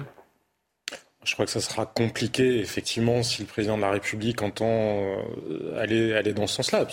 C'est sûr que le nouveau Macron de la, de la concertation, euh, on en est loin s'il se comporte de cette façon. Hein. C'est un démenti apporté à la volonté de nouvelles méthodes et de dialogue. Et c'est euh, dire que le Conseil national de la, de la, de refondation. de, la de, de, la refondation ne sert strictement à rien. Parce que pourquoi est-ce qu'Emmanuel Macron veut faire cette réforme-là? Il y a effectivement les raisons financières qui, à vrai dire, ont plus à voir avec le besoin d'équilibre budgétaire global, parce que c'est au global qu'on regarde les finances euh, publiques euh, françaises, et c'est pour se dégager des marges budgétaires, pas uniquement pour l'équilibre du régime des retraites en soi. Mais si c'est pour des raisons d'image, mais c'est totalement absurde. Moi, je préfère de loin qu'Emmanuel Macron mette des lunettes de soleil et qu'il se déplace en basket, même si ça lui chante aux obsèques de la reine d'Angleterre, plutôt que, non, mais plutôt qu'il s'assoie sur la démocratie française. Parce que le sujet, c'est que, oui, il y a déjà eu beaucoup de consultations. Effectivement, Jean-Paul Delevoye avait passé deux ans à consulter tout le pays, et puis ensuite, il y a eu un débat que Édouard Philippe a eu le génie de plomber, puisqu'il y avait un accord quand même. La CFDT était d'accord à l'époque pour la réforme systémique euh, du régime de retraite, et puis là-dessus, Edouard Philippe est arrivé en disant qu'il fallait absolument faire en même temps le paramétrique. Donc patatras, tout s'est effondré. On a encore connu des semaines et des semaines de conflits sociaux et on ne compte jamais l'impact économique que ça, parce que ce que vous gagnez d'un côté quand vous faites la retraite, si vous le perdez parce que vous êtes obligé d'indemniser des commerces et que et puis qu'il y a des, fermetures en cascade, on ne le prend jamais en compte. Mais pourtant, c'est au global. Et surtout, si ça passe de cette manière-là, il n'y aura pas d'étude d'impact, il n'y aura pas de réflexion sur le sens du travail. On voit bien derrière la polémique, le travail est une valeur de droite, de gauche, derrière le côté absurde de la polémique. Il y a une vraie question derrière. Les sociétés modernes sont confrontées à cette question de, du travail comme sens ou comme souffrance. Toutes ces questions-là, si justement on passe par un amendement voté au 49.3, on s'assoit dessus. Mais est-ce qu'on peut peut-être se dire... Même si la réforme est utile, on me... parce que sinon le général Pinochet est aussi un grand réformateur. Oui. Ben non, mais si on a envie de dire. Non, mais on peut, on peut tout expliquer par l'absurde, euh, Jean-Sébastien. mais dire que ce qui compte, c'est uniquement la réforme pour la réforme, indépendamment. Non, mais ce qu'il sait peut-être également sur un corps social. Ce, ben ce qu'il sait peut-être également, c'est qu'en fait, il n'y aura jamais de bon moment pour euh, cette réforme des, des, retraites, quelle que soit la date, quelle que soit la méthode. Il y a un moment où il va falloir braver cette impopularité, prendre les, les mesures qu'il faut, euh, qu'il faut prendre, et le plus tôt sera le mieux pour lui. Non, mais je, pense que de fait, l'analyse d'Alexandre Davecchio est la bonne, c'est qu'il pourra dire ensuite, bah, moi j'ai essayé, hein, j'ai essayé, euh, c'est les autres qui voulaient pas, euh, donc euh, j'ai fait tout ce que je pouvais. moi, je le vois pas utiliser le 49.3 compte tenu de son passif autoritaire. Enfin, comment dire, ce quinquennat, le dernier quinquennat a été vécu de façon assez autoritaire pour d'autres raisons. Hein, le Conseil de défense dans la crise Covid, cette assemblée qui était vraiment au garde à vous. Donc là, le voir face à une assemblée qui a été voulu comme cela ainsi par les Français euh, braver euh, euh, finalement le, corps électoral en, sortant de 49-3, ça me paraît quand même excessivement compliqué. C'est devenu un, abcès de fixation hein, quand même la retraite, même si on pourrait en discuter. De fait, les régimes différents hein, font, font, une forme, peuvent créer une forme d'injustice. Moi, je, je, je, pense que de toute façon, ça restera. Est-ce qu'elle est vitale cette Est-ce que selon vous, elle est vitale jusqu'à 80 ans. Je dis, si on ne trahit pas la natalité, de toute façon, euh, les cotisations que nous versons vont aux personnes âgées, là, actuellement.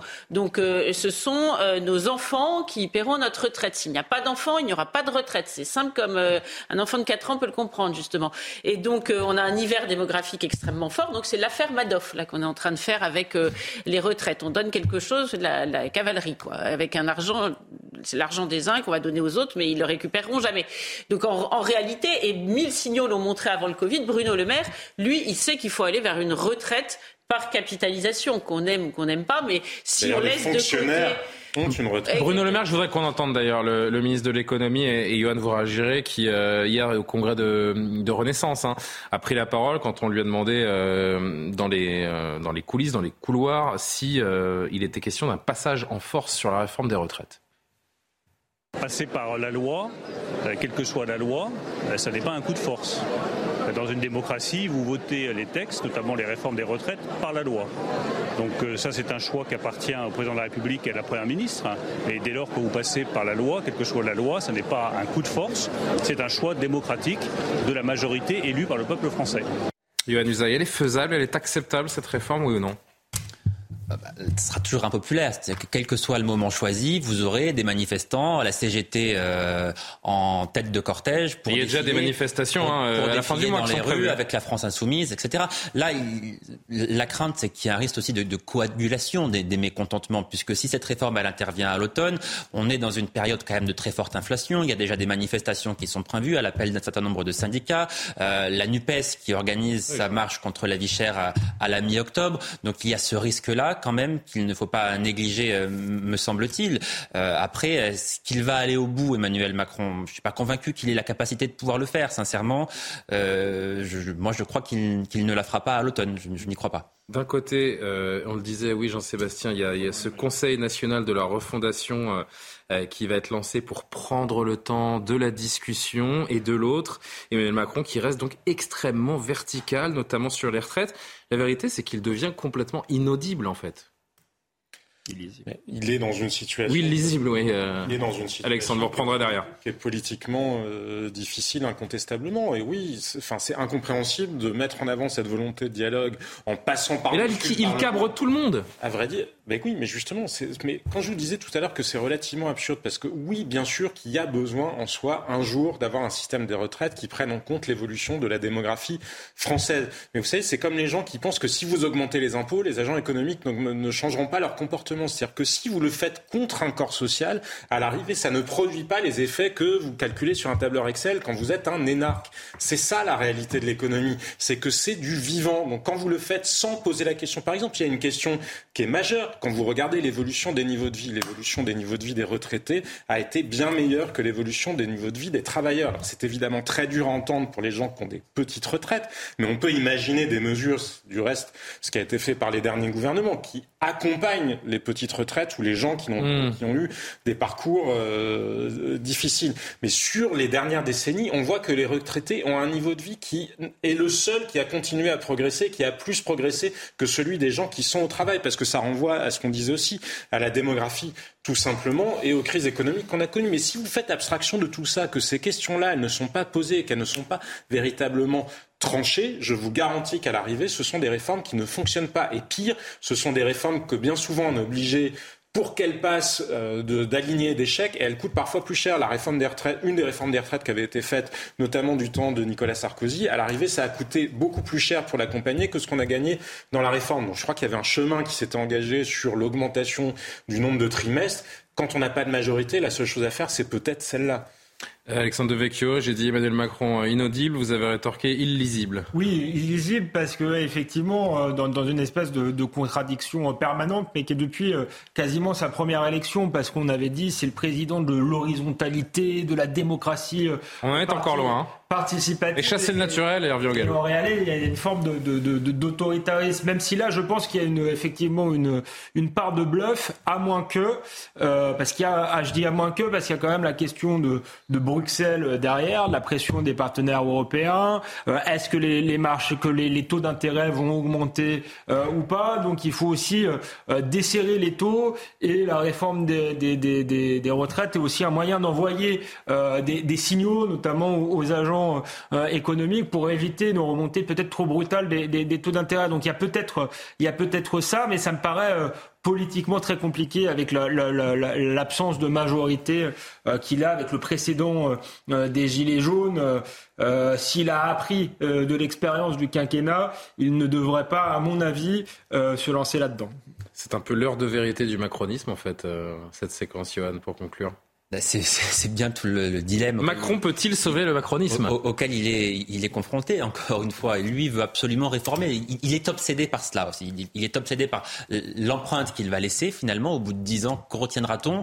Donc il, veut réformer, mais ça, il, le dit, euh, j'allais dire réformer à tout prix. Bon, après, cette réforme des retraites, je veux dire, il tout le monde est au courant qu'il souhaite la faire. C'était aussi dans son programme présidentiel. 2017, dans, dans, le sens, non mais lancé en 2019, arrêté en 2020, promise de nouveau en 2022. Oui, c'est ça. C'était dans, promise lors de la présidentielle de 2007, enfin annoncé en tout cas, et annoncé à nouveau lors de la présidentielle de 2022. Donc, si vous voulez, là, il ne trahit personne non plus. Les choses étaient claires. Et dans, dans sa campagne, il avait dit qu'il souhaitait porter à 65 ans l'âge légal de départ. Donc, il ne prend pas les gens. Euh, non, parce qu'il est revenu dessus et, et l'âge légal, ce sera 64 en naturellement. la campagne présidentielle. Mais elle avait quand même été annoncée cette réforme. Je veux dire, ça, ne sort pas du chapeau comme ça du jour au lendemain. On va faire une réforme à l'automne. Bien sûr, bien sûr. Très longue date. Hein. C'est pour ça qu'il n'y aura jamais de bon moment et qu'à sa décharge, on peut se dire qu'il y aille demain ou dans six mois, c'est la même chose. La réalité, c'est que les Français ont voté à l'élection présidentielle et ensuite il y a eu des élections législatives. Alors on peut décider que le Parlement n'existe plus et que le vote des Français n'avait aucune espèce d'importance. La réalité, c'est qu'il n'a pas de majorité. Si les Français avaient voulu lui donner une majorité absolue pour mettre en œuvre son programme parce qu'ils adhéraient à 2000% à son programme et que c'était par conviction qu'ils avaient réélu Emmanuel Macron et pas uniquement par rejet d'autres candidats. Est-ce que vous êtes certain qu'il n'y aura pas de majorité au Parlement pour faire voter la réforme des retraites? Moi, je suis pas sûr qu'il n'y ait pas de majorité pour la faire voter. 49.3. Non, non mais ce 49.3, c'est. 49.3. On ne parle pas de faire voter au Parlement, on parle de le faire voter dans un amendement au projet de loi de finances sur la non, sécurité mais d'accord, mais, pas forcément avec le 49.3. Il est possible qu'il ait une majorité pour faire voter la réforme. Bien sûr. Ce qui est évoqué à l'heure actuelle, et juste d'un mot, malgré. D'ailleurs, on va entendre juste François Bayrou dans une seconde sur le 49.3. faire ce genre de choses-là, hein, mais regardez, regardez comme on paye encore. Là, on est 30 ans après Maastricht, mais surtout regardez, euh, c'était aujourd'hui, mais regardez surtout ce qui est arrivé sur la question mm. européenne. On peut s'amuser à ignorer les résultats des élections, même si derrière, Nicolas Sarkozy l'avait dit. Hein. Il l'a dit en 2007 quand il s'est fait élire. Il a dit je reviendrai sur le non euh, au référendum et je ferai voter un traité constitutionnel qui se substituera justement à la Constitution.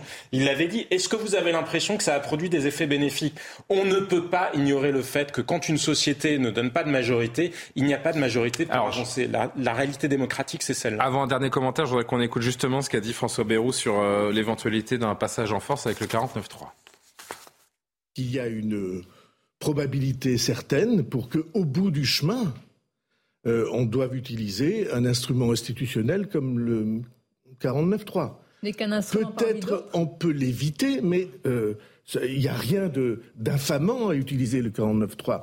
Ce qui n'est pas normal, c'est utiliser le 49.3 sans la préparation nécessaire pour euh, le texte. Beaucoup de Français euh, ont au fond d'eux-mêmes l'idée que oui, c'est un sujet, mais ne savent ni pourquoi, ni comment, ni pour quel montant. La préparation n'a pas été faite. La réforme des retraites, euh, comprenons-nous bien, ça n'est pas pour les mois qui viennent. Le président de la République a dit je voudrais que ce soit en place dans l'été 2023. Et moi je dis on peut parfaitement arriver à adopter le texte euh, avant ou au début de l'été 2023.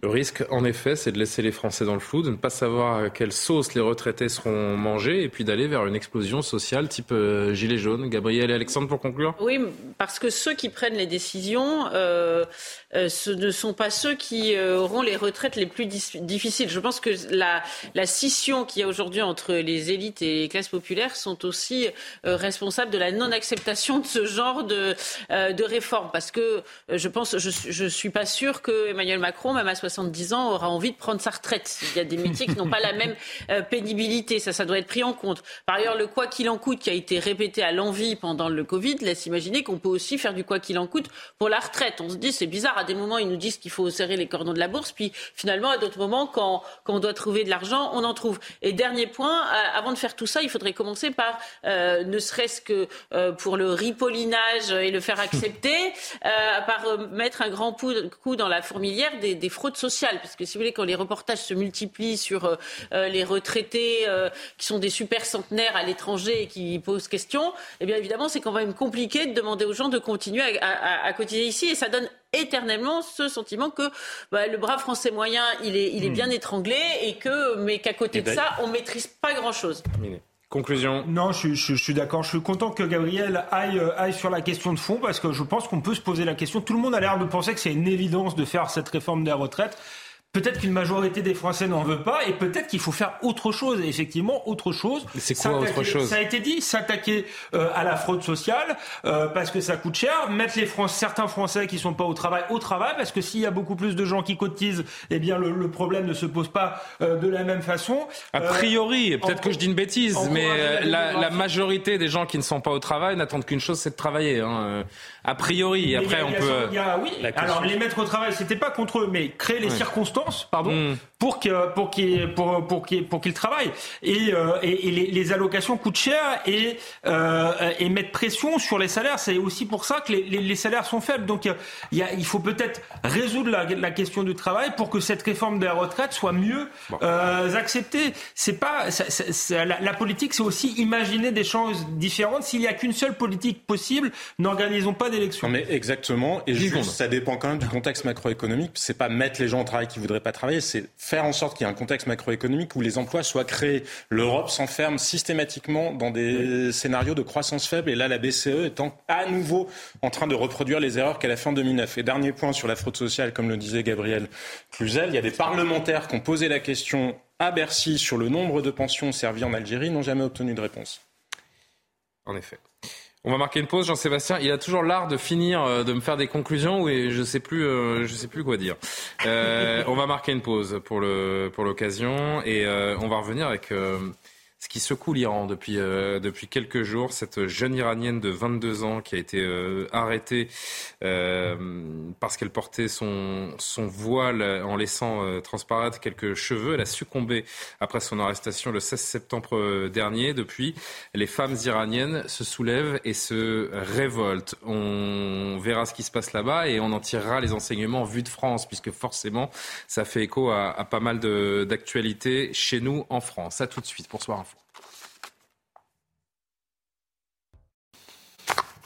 Le retour pour la dernière partie de Soir Info. On, continue les discussions, pardonnez-moi. Mais 23h30, l'actualité, Olivier de Kerenfleck.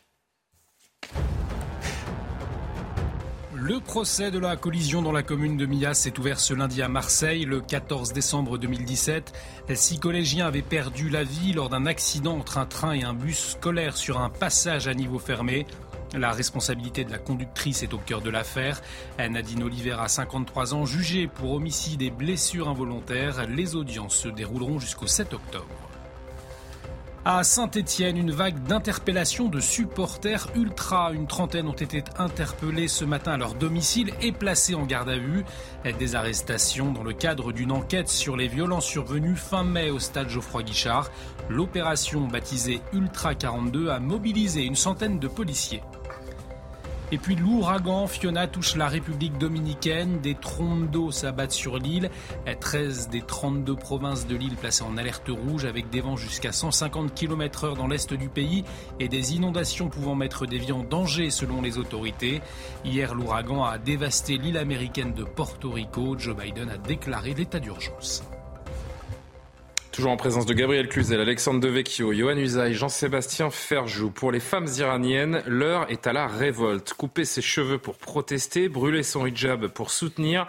Ces gestes de contestation se multiplient sur les réseaux sociaux après la mort soudaine d'une jeune iranienne âgée de 22 ans. Elle a succombé le 16 septembre euh, dernier, il y a trois jours, après avoir été arrêtée à Téhéran par la police des mœurs iraniennes pour ne pas avoir correctement porté son voile. Le nom de cette jeune femme est en train de devenir un étendard. Sur Twitter, le hashtag Massa Amini, c'est son nom, a fait l'objet de déjà près de 3 millions de tweets. Regardez cette séquence de jeunes femmes iraniennes qui disent désormais non au régime.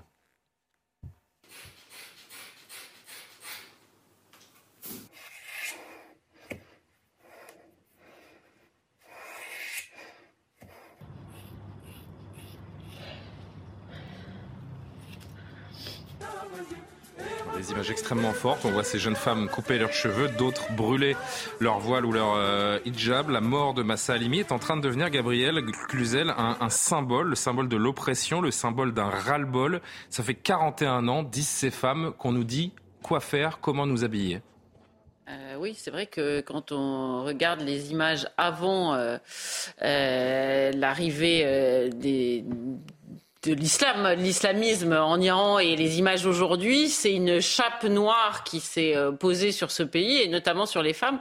Euh, moi, ce qui me frappe, c'est que en France, on nous dit que les hijabs c'est pas grave, c'est un, un, c'est un, bout de tissu comme un autre, que c'est euh, un voir un serre-tête, comme le serre-tête de ma tante, le voile de mariée de ma cousine, etc. etc. Il faudrait leur poser la question pour leur demander si elles, jugent que, que c'est un voile comme un autre et que ça n'a aucune signification, et d'ailleurs que euh, on ne force personne à, le, porter.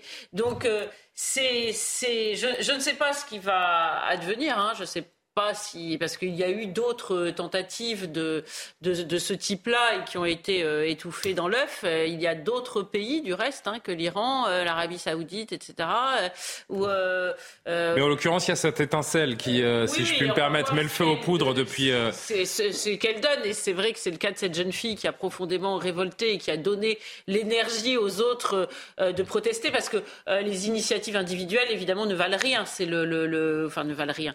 Ne, ne, ne, peuvent pas faire avancer les choses. C'est une initiative collective, c'est un mouvement collectif qui peut faire bouger. Je ne sais pas si ce sera suffisant, mais je pense que euh, néanmoins, la moindre des choses, c'est que nous autres, nous y soyons sensibles et que euh, chez nous, nous ne considérions pas euh, ce hijab comme euh, quelque chose de, tout à fait négligeable et qui n'aurait aucune signification. Il y a une vague de réactions en Iran, par les réseaux sociaux également. Le, le grand cinéaste Asghar Farhadi, lauréat aux Oscars de deux euh, meilleurs films étrangers, a observé, euh, je le cite, que Macha est aujourd'hui plus vivante que nous, les Iraniens, car nous sommes endormis, sans réaction face à cette cruauté sans fin. Nous sommes complices de ce crime. Euh, autre euh, citation, celle de plusieurs joueurs de l'équipe nationale de football iranienne qui, dans une story commune, une séquence commune diffusée sur Instagram, disent les cheveux de nos filles sont recouverts d'un linceul. Des images également qui nous proviennent ces dernières 24 heures de, Téhéran via les réseaux sociaux. On voit ces, ces gens qui vont dans la rue, qui tentent de manifester, mais qui sont largement, on le voit, réprimés par la, par la police et le, et le pouvoir. Ce qui est paradoxal, ce qui est, encore une fois, avec ce parallèle fait par Gabriel à ce que l'on connaît nous en France, c'est que l'argument ultime chez nous des politiques ou des associations qui prônent le voile notamment, c'est la liberté, c'est le féminisme, et c'est pour ce même féminisme que les Iraniennes, ce soir, aujourd'hui, brûlent leur voile. Oui, il y a une histoire dans l'histoire en plus, parce que cette jeune femme qui est morte, malheureusement, elle est kurde. Oui, elle était en voyage à Téhéran avec sa famille pour visiter l'Iran, en effet. Bon accent. Exactement. Parce que quand vous êtes riche en Iran, vous avez des moyens de vous en sortir. Parce que la réalité, c'est ça. L'Iran, c'est pas du tout l'Arabie Saoudite, ni l'Afghanistan, ni les pays du Golfe. C'est une société d'une vitalité extraordinaire. D'ailleurs, en Iran, il y a des femmes médecins, il y a des femmes ministres. Mais précisément, c'est ça qui doit nous alerter. C'est ça qui doit nous alerter parce qu'on a tendance à s'imaginer que justement, et c'est le discours d'un certain nombre de, militants euh, en France qui disent que le hijab, finalement, si c'est consenti, ça n'est pas grave et ça ne produira pas de conséquences. Mais c'est exactement la même erreur d'analyse qu'à l'époque avaient fait les communistes. Vous savez que les communistes étaient associés avec l'imam Khomeini quand l'imam Khomeini a fait la révolution, euh, la révolution islamique. Vous savez que la bourgeoisie, y compris les étudiants, les étudiantes iraniens, s'étaient alliés à ce mouvement-là parce qu'ils voulaient se débarrasser du régime policier du chat. Sauf que précisément, vous ne pouvez pas ignorer avec qui vous vous alliez. Et en l'occurrence, mais voilà, le hijab, c'est réellement un, outil de contrôle, évidemment, des femmes et de la société iranienne en son ensemble, parce que ça pèse sur tout le monde. Hein. Moi, je connais bien l'Iran, j'ai beaucoup d'amis iraniens. Je suis allé en Iran aussi, je me souviens des histoires épouvantables. Si vous êtes pris dans une voiture, un homme et une femme, et que ça n'est pas euh, une fille, une jeune femme de votre famille, vous êtes obligé de l'épouser, ou alors vous êtes battu. Les deux peuvent être battus. Il y a des gens qui perdent leur rein comme ça. Donc, cette illusion de au motif que ça pourrait être volontaire et que donc derrière on ferait abstraction de l'impact que ça a, non, il y a une idéologie et cette idéologie-là, de toute façon, elle est la même. Elle est contre la liberté, contre la liberté des femmes, contre la liberté des hommes. Sur cette notion de, féminisme revendiquée par euh, les associations ou les politiques français qui veulent euh, mettre en avant les, signes religieux et ce même féminisme qui pousse ces femmes à couper leurs cheveux ou à brûler leurs voiles, où est-elle la réalité? Alors d'abord, il faut dire que je suis très impressionné par euh, ces images. Elles sont très courageuses et euh, de notre chaise, il faut les soutenir, je dirais. Euh, et, et, ensuite, euh, le vrai féminisme est là.